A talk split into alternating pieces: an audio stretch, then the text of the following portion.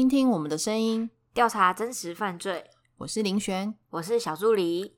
在第七声，我们有讲到木岛佳苗为了钱欺骗男人，男人们还心甘情愿的为他花钱，甚至丢了性命。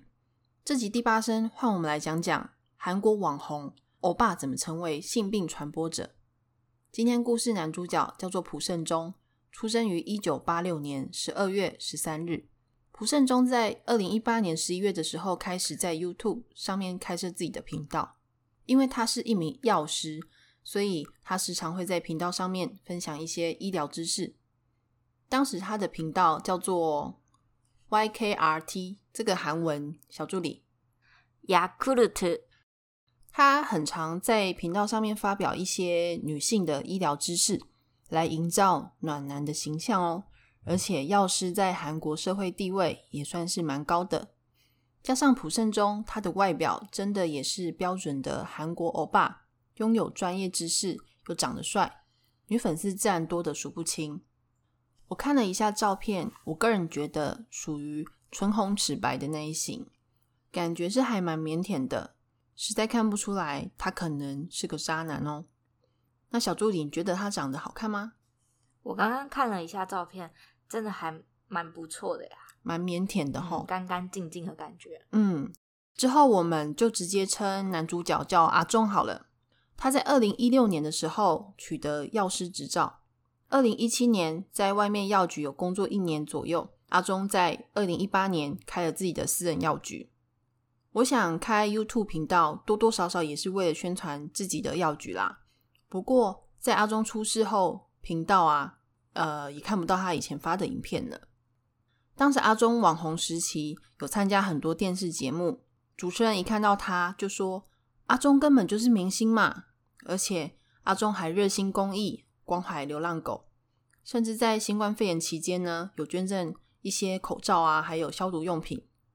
在当时，他的 YouTube 频道更是冲到了二十四万人数订阅。只是这么优秀的阿忠。竟然对外宣称自己还是单身狗，因为自己工作实在太忙，所以都交不太到女朋友。有人问他，呃，是否有女朋友的时候，他总说啊，如果我有女朋友的话，应该就没有办法一边经营药局，还一边拍影片了。当时还有一些网友开玩笑的问他，要吃什么药才能交到女朋友呢？我们的药师阿忠笑得超腼腆的，他说。如果有这种药，我想我也不会交不到女朋友了吧？很可惜，没有这种药呢。在韩国药师的社会地位也算是蛮高的职业嘛。韩国药师的薪水我查过，年薪好像有台币一百七十二万左右，收入呢也算是蛮稳定的。加上他单身腼腆的暖男形象，立刻吸引不少女人，就这样被他圈粉了。但阿忠是不是真的单身呢？实际上，在二零一九年，阿忠就认识了 A 女。二零二零年又交往另外两个女朋友，正女跟 B 女。只是这三名女子中的 A 女，阿忠跟她发生关系数次。不过阿忠他不承认 A 女是他女朋友。所以各国啊都有时间管理大师。阿忠除了要剪片，还要上节目，更要经营药局，多人运动，体力实在充沛。非常厉害。那我们先来讲一下阿忠跟 A 女的相识过程。A 女是被阿忠圈粉的粉丝之一哦。阿忠心地善良，尊重女性的形象。要知道，在韩国啊是比较父权社会的国家，在台湾，不管在职场或者是与男性相处上，可能没有办法体会韩国的父权社会有多严重。不过，大家可以想想看。之前在韩国演艺圈有多少性侵事件，还有 N 号房等等种种的新闻事件，显示韩国男尊女卑的情况严重。在阿中的节目上包装药师暖男形象，迷死了多少女性，甚至时常会在节目还是直播上面告诉女性要如何服用避孕药啊，或者是积极的参加女性健康座谈会。有一阵子，阿中为了公益啊。他时常会在凌晨的时候起来开直播，于是 A 女这个女粉丝，他也经常私讯阿忠，给他加油打气。可没想到，阿忠竟然回复女粉丝 A 女，并且在往后的生活，阿忠跟 A 女也时常在网络上面聊天。某天呐，阿忠就约 A 女一起出来吃饭，A 女当然一口答应啊。那天晚上他们吃了饭，喝了酒，因为聊得太开心了，A 女也多喝了几杯，结果不胜酒力，阿忠也很绅士的说要送她回家。谁知道阿忠把 A 女扶回家的时候，阿忠对 A 女又摸又抱。我想 A 女也喝了酒。也有点意乱情迷，但是理智告诉他，第一天见面就要发生关系，似乎不太好，也不安全。可是阿忠怎么可能会放掉到了嘴边的肉呢？况且 A 女当时只有二十二岁，阿忠那个时候已经三十四岁了。阿忠一直说服 A 女，没关系的，没关系的。不过 A 女一开始还是不太愿意，她跟阿忠说，没有保险套，这样不太好吧？阿忠却说：“没有保险套也没有关系啊，一直哄 A 女跟他发生关系就对了。”于是 A 女半推半就的，也就接受了阿忠的无套性行为。在之后，阿忠并没有跟 A 女确定男女朋友关系哦，也没有要问 A 女是不是要当他女朋友。但是每周他还是会去找 A 女发生关系，而且一样都是无套，超级渣哎，真的。而且在阿忠跟 A 女见面的时候，他对 A 女总是表现的很热情，离开的时候又爱理不理的，让原本就患得患失的 A 女实在很难接受。但是女人嘛，一旦爱上了坏男人，就是会傻，怎么样难受还是会全心全意付出，把自己过得很卑微也没有关系。相信有一天一定能感动他。但是一个男人在你需要努力卑微的时候，代表他就是在利用你对他的付出，你自己都卑微了，那么谁在爱情里面还会把你当宝贝？生命听众希望你们远离渣男渣女，好好爱自己。好，我们回到 A 女跟阿忠，A 女其实也曾经想要改变他们这种不正常的炮友关系，但是每每都失败收场，他总是会心软。有一次，阿忠又想要跟 A 女发生关系。可是他当天跟阿忠说自己的生理期来了，可能不太方便。但是阿忠说没关系啊，生理期反而更加安全呢。因为阿忠是药师的背景，A 女对他的话更是深信不疑。我想阿忠会说生理期比较安全啊，应该是指怀孕的几率吧。虽然生理期会降低受孕的几率，但是并不是百分之百哦。身为药师，还有这种误导别人的错误观念，真的是，唉，当药师的书可能都白读了。一直以来，阿忠始终对 A 女采取不安全的性行为。听说在韩国，男性戴保险套避孕的观念非常的差，只有百分之十一的男性会采取保险套避孕，有百分之六十一点二的男性则是采取体外射精的避孕方式。有的甚至会觉得避孕啊是女人自己应该要做的。阿忠自己身为药师，应该给女生多一点的保护，但是他不但不承认男女朋友关系，总以现在不想交女朋友啊、我很忙啊等等为借口，来闪躲他们之间的关系。A 女也傻傻的以为自己只要够努力的话，他们的关系一定会有所改变的。A 女不知道一个道理：一个爱你的人。根本不需要你努力，自然就会爱你。傻过就懂这个道理了啦。直到有一天，阿忠跟 A 女说：“我下面好像长了疱疹。”A 女一开始还很紧张，她以为她的阿忠欧巴生病了，问他要不要紧，需不需要去医院。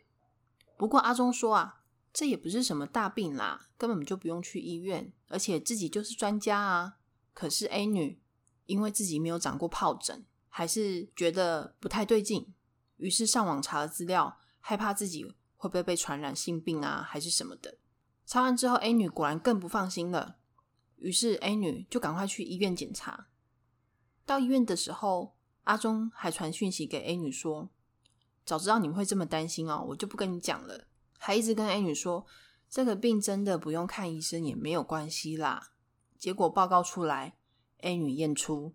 HSV 二型疱疹，而且医生说这个病毒会跟着她一辈子哦，终身无法痊愈。前面有提到过，A 女跟阿忠差十二岁，那么她应该是一九九九年出生的，还这么年轻就被感染到 HSV 二型，真的是很可怜。那我这边要简单跟大家说明一下，HSV 二型这种疾病主要是经由生殖器接触传染，全身性的症状包括食欲下降、发烧、全身无力、肌肉酸痛，有一点类似感冒的症状，但局部的症状包括生殖器疼痛，会长出小水泡，水泡充满透明或者是黄色的液体。需要经过七到十四天以上的时间，慢慢结痂愈合。一旦免疫力下降，生殖器长出水泡，就需要一直吃药。如果在生理期还发生不安全的性行为，更容易被感染。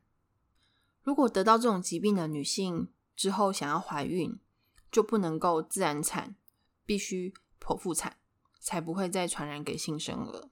以上我讲的 HSV 二型疱疹，如果有误的话，欢迎有医学相关的听众一起来纠错。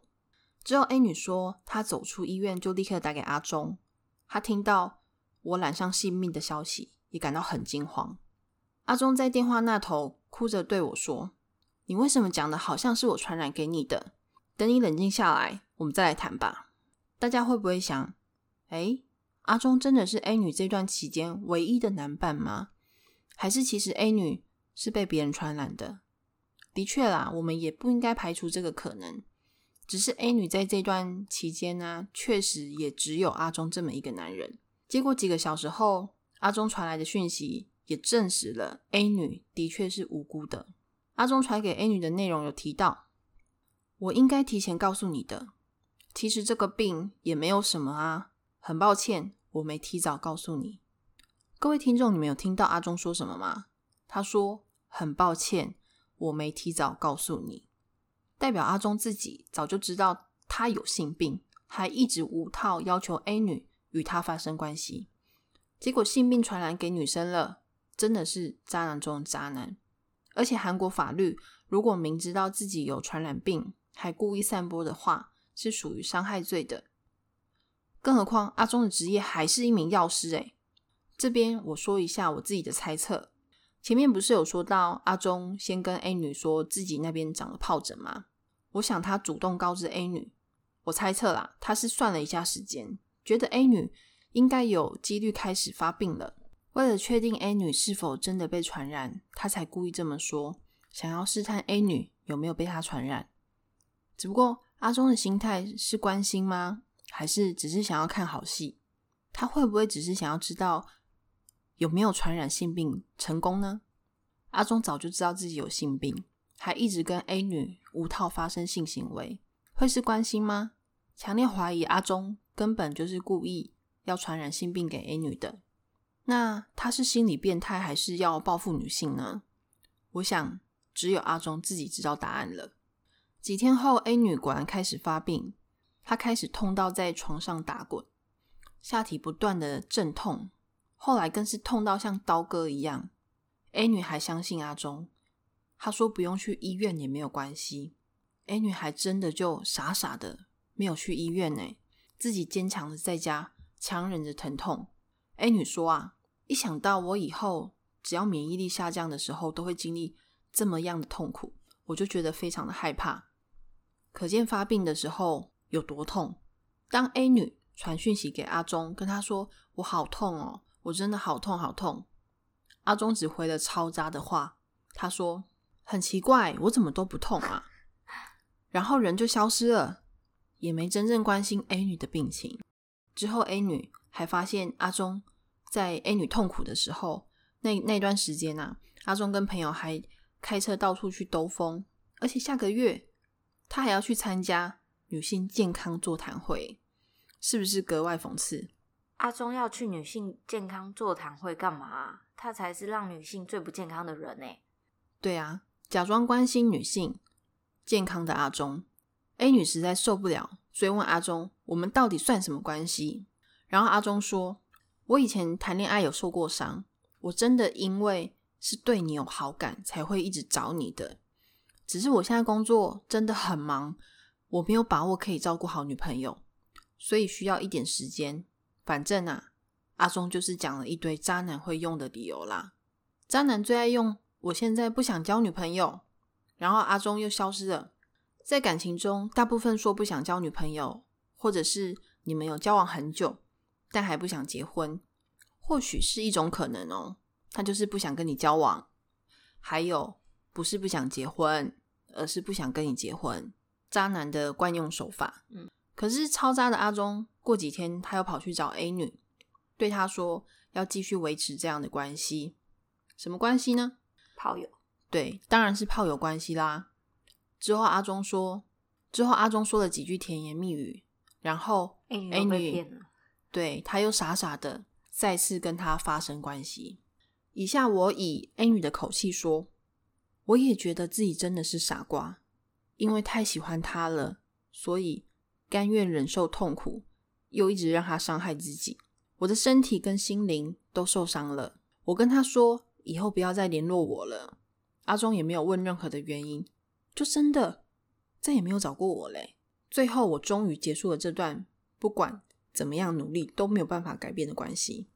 因为他后面还感觉还有很多备胎，对啊，搞不好其实不止这两三个，不止哦，真假？嗯，二零二零年四月，A 女在结束与阿中关系之后啊，她在韩国的知名论坛上面发表了一篇“我要踢爆药师 YouTuber” 的文章。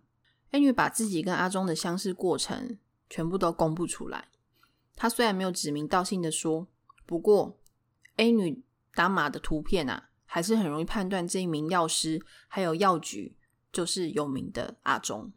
A 女在论坛文章上面有提到，这名药师在已经知道自己有性病的情况下，还不做好安全措施，一直跟我发生性关系，也不提前和我说，知道我感染性病后回避我、抛弃我。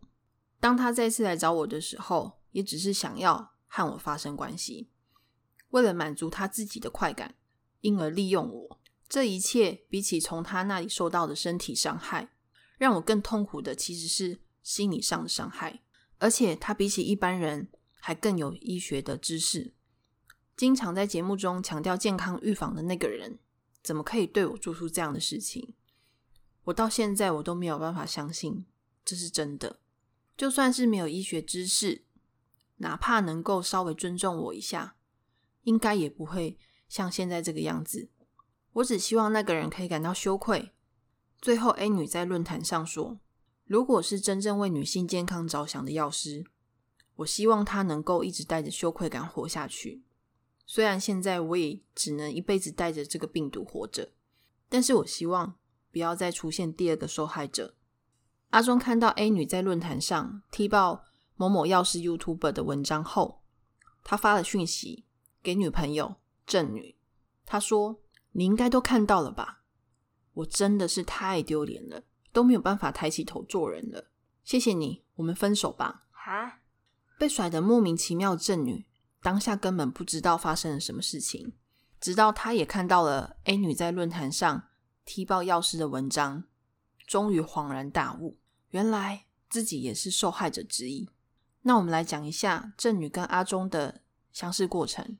她也一样是阿忠众多的小粉丝之一，他也时常看到阿忠热心公益，帮助流浪狗、喜欢小动物的正女，也时常私讯阿忠，给他加油打气。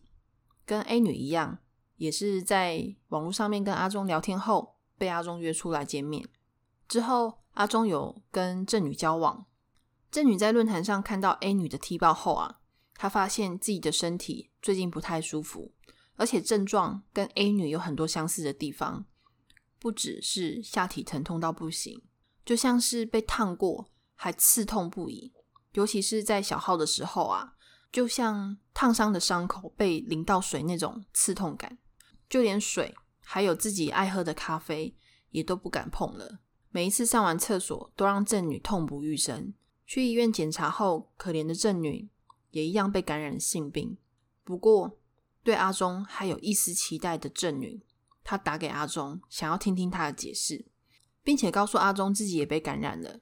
结果阿忠只说自己对 A 女有多么生气，他说都是因为 A 女，所以他现在才会这么委屈，一点都没有关心郑女的身体状况。阿忠啊，他自顾自的只讲自己被 A 女毁了啊，短时间他也不能够再经营药局啦，还骂 A 女，实在恶心哎。他感觉就是把嗯过错推到对对对 A 女身上，好像是 A 女传染给他的。对啊，他还说啊，A 女曝光我的照片，我也可以啊，我也有她私人的照片呢，我也像她一样去网络曝光看看啊，看她会怎么样。正女听到当下是完全傻了，这个还是她当初认识阿忠的那个药师吗？那个暖男吗？原来啊，现在这个面孔才是真正的阿忠。结果郑女她也在论坛上面发表了自己是第二个受害者。早就在论坛上看过 A 女踢爆药师文章的 B 女，又看到了郑女也是受害者，而且他们三个交往的时间线有重复到。B 女想起了自己跟阿忠认识的过程，也在郑女的文章下面留言，说自己可能是第三位受害者。刚跟阿忠认识的时候，他跟 B 女说啊，自己真的没有女朋友。有一天，他去了阿忠的家。B 女还问阿忠是不是有很多女人来过你家？阿忠说绝对没有，我家只有跑马拉松的朋友来过，还有我的妈妈跟妹妹，绝对绝对没有其他女人来过我家。之后阿忠看到 B 女在论坛底下的留言，他说自己是被 A 女跟郑女陷害的，要求 B 女删掉留言，还用药局电话夺命连环扣，对 A 女、正女还有 B 女，阿忠都是用死缠烂打。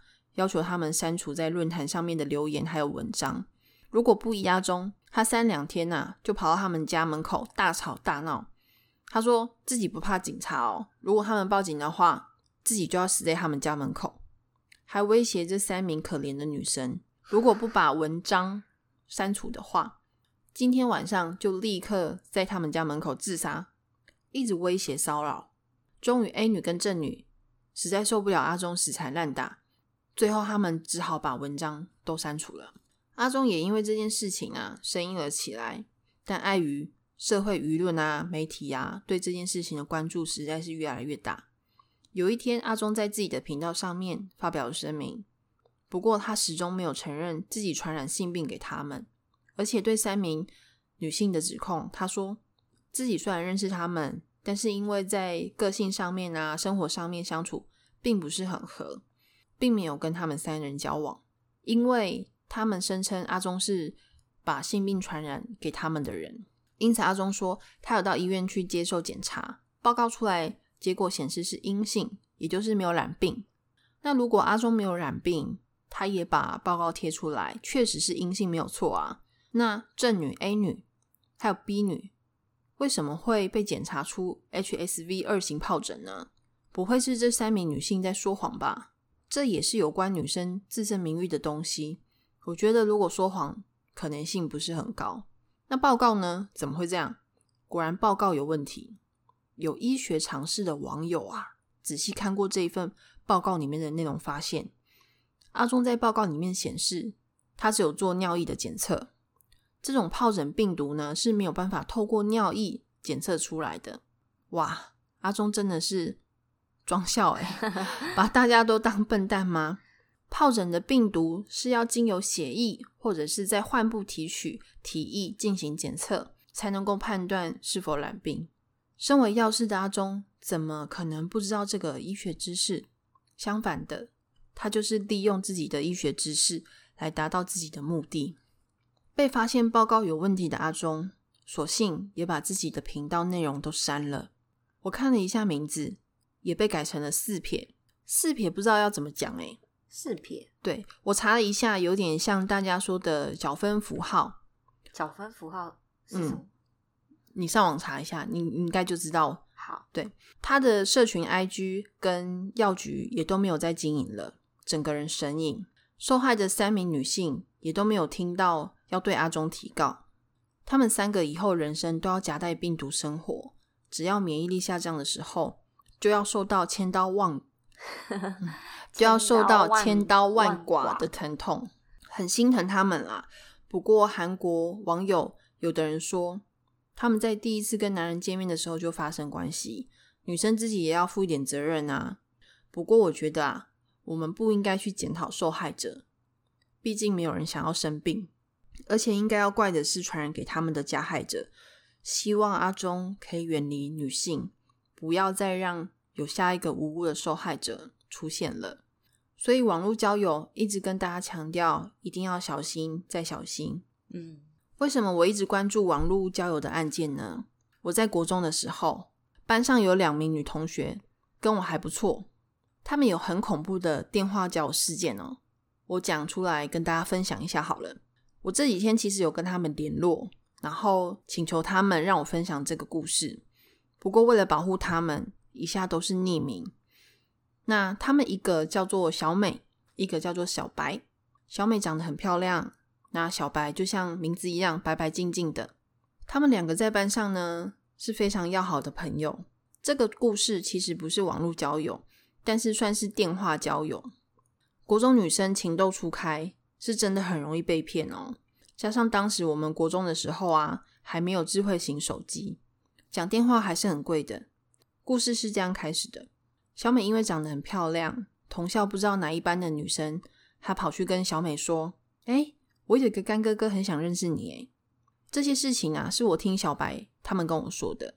小白说，那个干哥哥他是一个校外人士，很早就辍学了，好像也刚满十八岁吧。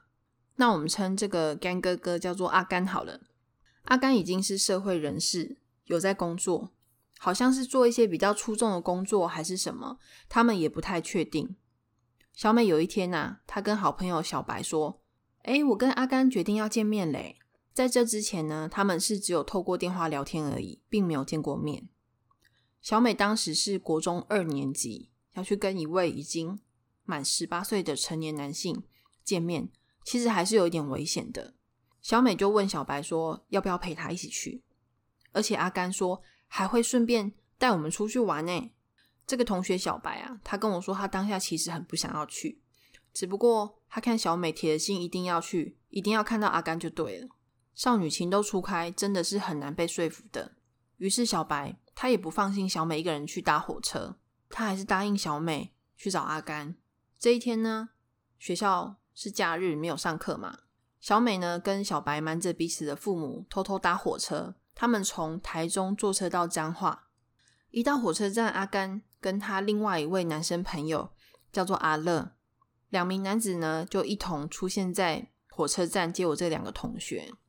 小白跟我说，他当时看到阿甘的真面目，他觉得这个男生瘦瘦矮矮的，好像没有什么威胁性。但是因为阿甘跟小美第一天见面，有很多话想要说。于是电灯泡小白就被推给了阿乐照顾。这名叫阿乐的男生，小白说他年纪多大，其实他现在也忘记了，但是应该是跟阿甘差不多，都蛮年轻的，只是一定比他们大就是了。毕竟他们当时才国中二年级，只有十四岁而已。之后阿甘骑车载小美，而阿乐就载小白。一开始他们两个男生先载我同学去吃饭。小白说：“他以为这两个男生真的要载小美跟小白一起出去玩，所以都不好意思要问。哎，下一个行程呢？要去哪里？就是乖乖的跟着他们去。对，都任他们安排就对了。小白也觉得，哎，反正自己也是陪小美来，目前看起来也都还安全啦。十四岁的女生没有什么判断能力，他们不知道后面会发生什么事情。小美跟小白还在吃饭的时候，阿甘。”还有阿乐，他们突然起身走到旁边，不知道说了什么。后面吃完就说要载我这两个同学到下一个地方玩。小美很单纯，她立刻就跟阿甘说好啊。阿甘跟阿乐呢，就载着他们两个到了一栋房子面前。听小白说，那是一间看起来很破旧，感觉有点像铁皮屋。他们一进到屋内啊，好像还是楼中楼。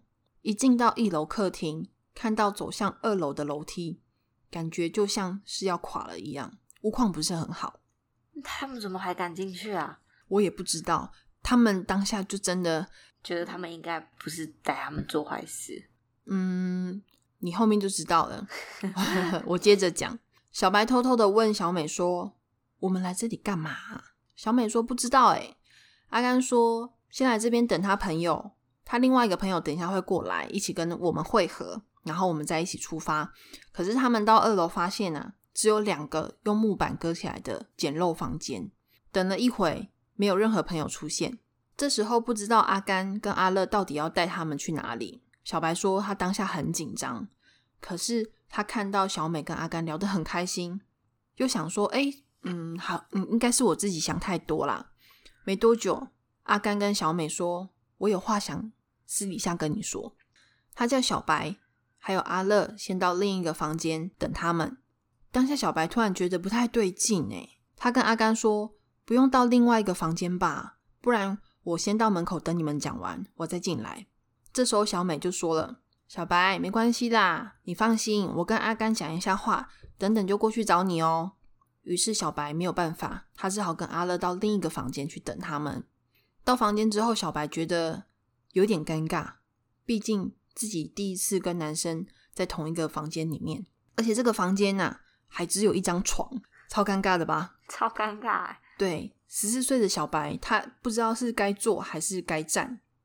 结果阿乐好像很熟一样哦，他立刻就躺在床上的左边，跟站在房间不知道坐哪的小白说：“啊，你干嘛一直站在床旁边啊？可以躺着比较舒服啊。”小白说：“不用不用不用，我我坐床的边边就好了。”小白天真的问阿乐：“他们还要讲多久啊？要不要去看看他们？”阿乐说：“不用啦，他们没有这么快。”接着问小白说。你要不要躺我旁边？放心啦，我不会对你怎么样的。躺着比较舒服，不要这么拘束嘛。小助理，如果是你，敢躺吗？完全不敢，好可怕哦。对，结果小白吓到，他全身都起鸡皮疙瘩。他转头就说：“我先要过去找小美。”结果阿乐从床上立刻跳起来，挡在门口，不让小白出这个房门。天啊，太可怕了！对，阿乐说：“你不要这么白目啦，去当电灯泡干嘛？”而且你现在过去也不方便啊！阿甘应该跟小美正在做了。小白吓傻了，他追问阿乐说：“做什么？”阿乐还笑笑的说：“还能做什么？当然是那个啊！”哎呦，好啦，你放心坐着，只要你不过去，我保证我不会对你怎么样的。我不像阿甘，你还这么小，还是未成年，我可是不敢碰你的哦，这可是会被警察抓走的。小白说：“当下他快哭了。”他问阿乐说。你说的是真的吗？阿甘真的对小美怎么样了吗？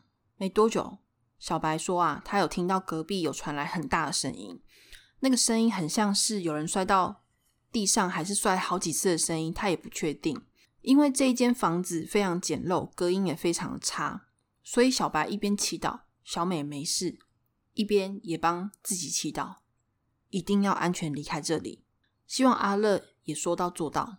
结果在那个房间，小白说：“时间就好像被定格了一样，不知道过了多久。”这时候，阿乐突然开口，他说：“走吧，我们去隔壁看看他们。”小白立刻开门，走到小美跟阿甘的房门口，看见门早已经被打开了。小美则是坐在床上，眼眶红红的。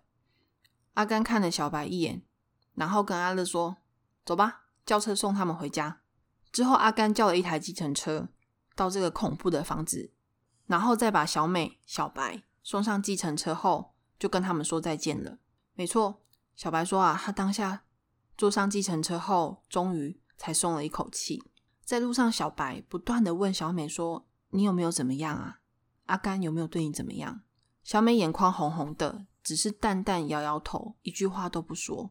而且之后有一阵子，在学校，小白追问小美。那一天发生的事情，小美总说没有发生什么事情，所以小白也不敢再问了。直到有一天，小白收到小美写的手写信，上面写到当天阿甘的确有对他做出不好的事情，只不过当下不知道怎么开口跟小白说，也不敢跟父母、老师说。他拜托小白不要把这件事情告诉他的父母还有老师。之后，小白因为搬家的关系。他必须要转学，转到离家里比较近的学校。在转学后，小白有一天呐打电话给我，他跟我说藏在心里很久，一直不敢跟别人说的秘密。他说说出来，终于舒服多了。他叫我以后要在学校多多照顾小美。不过后来听小美好像跟阿甘也没有再联络了。之后他好像跟高年级的学长有交往的样子。小白问小美当年的事情，小美也都说：“哎，过去了啦。”只不过我觉得最幸运的就是我的同学小白，还好他没有被阿乐怎么样。真的，毕竟他只是陪陪同的嘛。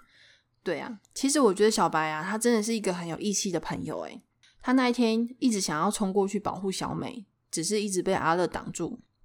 然后他又怕阿乐会不会对他做什么，他也不对敢不敢对。对，所以这就是我国中同学电话交友的一个恐怖经历。大家跟不认识的人相约啊，一定要提高警觉，尽量到人多的地方。然后家里有未成年的小孩，父母也要多了解身边的交友状况。我以后有女儿啊，可能都不敢让她出门了。目前我两个国中同学也都过得很好，也希望分享给大家注意安全，凡事小心。那以上就是我今天分享的故事。那接下来换小助理小故事时间。我今天来缓和一下大家今天的情绪哦。我们今天介绍几个，介绍两个嗯，有趣的新闻。好，林璇，我们上次不是有介绍过那个全台名字最长的 你又要讲名字？的名字吗？这个不是上次鲑鱼之乱的人，哦。是我们第一次，不知道是第一声还第二声还第三声介绍有一个二十五个名字，对二十五个名字，然后什么什么什么财神什么衰神的那个朋友，嗯，他这一次上了一个新闻，嗯就是新闻的标题就写说二月改名，三月三月显灵，衰神祝福宝贝。你觉得他为什么嗯，他这一次被衰神眷顾？他那时候名字你还记得他叫什么吗？我记得好像是财神、衰神、什么福德正神，就是哎、很多很多你记忆也太好了吧？他叫黄大兰是喜神、财神、衰神、福德正神，所有神祝福的宝贝小心肝。嗯然后他这一次就被衰神给眷顾了。他这一次因为偷拍女子私密处被人告上法院，被嗯判了一年多的有期徒刑。他不是衰神，他是真的犯罪，他就真的被衰神给不要学他哦。给眷顾。好，第二则，第二则，接下来第二则的新闻是缉毒犬不够凶，嗯，然后被退货了。啊，就是英国有一只黑色的拉布拉多狗狗，嗯它原本是一个准缉毒犬。嗯然后它就是都在受训啊，然后因为太爱交朋友，不够专心，不适任而遭解雇。但是警官啊都说他的鼻子很好，是嗯其实他的天生是很适合做这份工作的。你猜为什么他是什么原因被解雇的？太爱玩吧？太爱玩，然后他被解雇之后，但是因为他还是天生很好嘛，所以他还是没有让他失业。嗯他又去做了一个新的工作，你觉得他会去做什么工作？嗯，你说他个性跟他个性相关哦。很活泼好动嘛？对对对，该不会是去陪去孤儿院陪小朋友吧？哎、你也太聪明了吧！类似哦，类似哦，他就是因为在疫情期间啊，嗯都会到医院啊，然后慰劳第一线的医护人员、嗯还有病患们，然后他们就觉得哇，他好疗愈哦，然后陪着他们一起。嗯，那这就是我今天的两则还蛮正面的，嗯嗯，不错，缓和一下大家的情绪。然后我来介绍一下我们的 IG，大家要记得追踪我们哦。我们这一次改名字了，改了一个比较好记的名字，之前太多人反应很难记了。对，我们改名叫 Voice Life Life 怎么拼呢？V O I C E L I F E L I F E 两次 Life。所以是 voice life life，那个 voice 就是那个韩剧的那个 voice，大家应该有比较好记吧？对哦，或是可以搜寻关键字“生命调查”，也可以找到我们哦。有意见或是你有想投稿的案件，也可以分享给我们。我的两个真实犯罪都用完了，我周边的朋友，大家如果有呃 其他的真实犯罪的故事，麻烦在 IG 私讯我们哦。觉得不分享给大家很痛苦的，赶快分享哦。那今天就到这边喽，大家拜拜。拜拜。